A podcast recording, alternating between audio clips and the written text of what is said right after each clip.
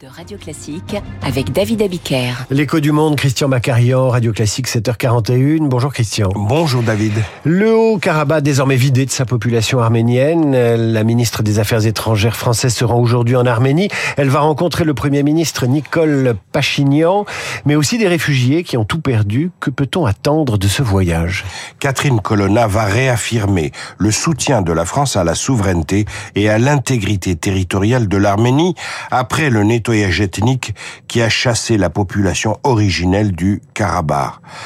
Car il est à craindre que tout cela ne soit qu'un exercice d'entraînement avant d'attaquer l'Arménie elle-même.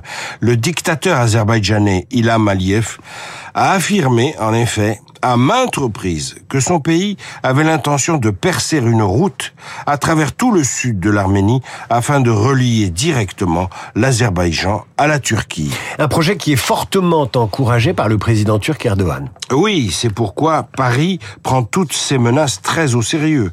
Emmanuel Macron a déclaré que la France est aujourd'hui très vigilante quant à l'intégrité territoriale de l'Arménie. Il faut dire, rappelons-le, qu'il existe entre la France et l'Arménie des relations très anciennes qui remontent au temps des croisades, alors que l'Azerbaïdjan était encore bien loin d'exister. Alors où va s'arrêter ce, ce, ce, pays euh, potentiellement agresseur? Il ne s'arrêtera que là où on l'arrêtera, comme tout système despotique fondé sur la force contre le droit. Il faut sanctionner l'Azerbaïdjan. Aliyev a déjà formulé des prétentions sur Erevan, la capitale de l'Arménie. C'est dire.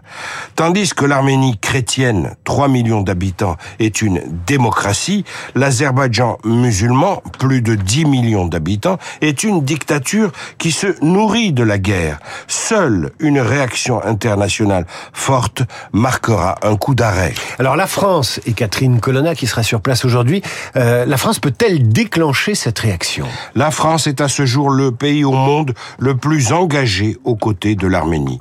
Toutes les réunions du Conseil de sécurité au sujet de l'Arménie se sont tenues à la demande de la France. Une quarantaine d'observateurs de l'Union européenne sont sur place à la suite d'une initiative française. Des accords de coopération militaire entre Paris et Revan sont en cours de développement. Mais il ne s'agit pas de soutenir un pays contre un autre dans un conflit lointain.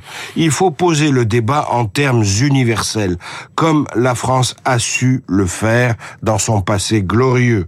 Regardons aujourd'hui le paysage mondial hérissé de régimes autoritaires qui nous menacent. Face à tant de barbarie, peut-on laisser tomber un peuple menacé d'étranglement alors qu'il partage les mêmes valeurs civilisationnelles et démocratiques que les nôtres Mais je crois que la réponse est contenue dans votre question. Merci Christian. À demain 7h40 pour l'écho du monde que vous retrouvez sur l'application Radio Classique. Dans un instant, le journal imprévisible consacré aux provocations d'un certain Michel Sardou. Il lance ce soir sa nouvelle tournée à Rouen.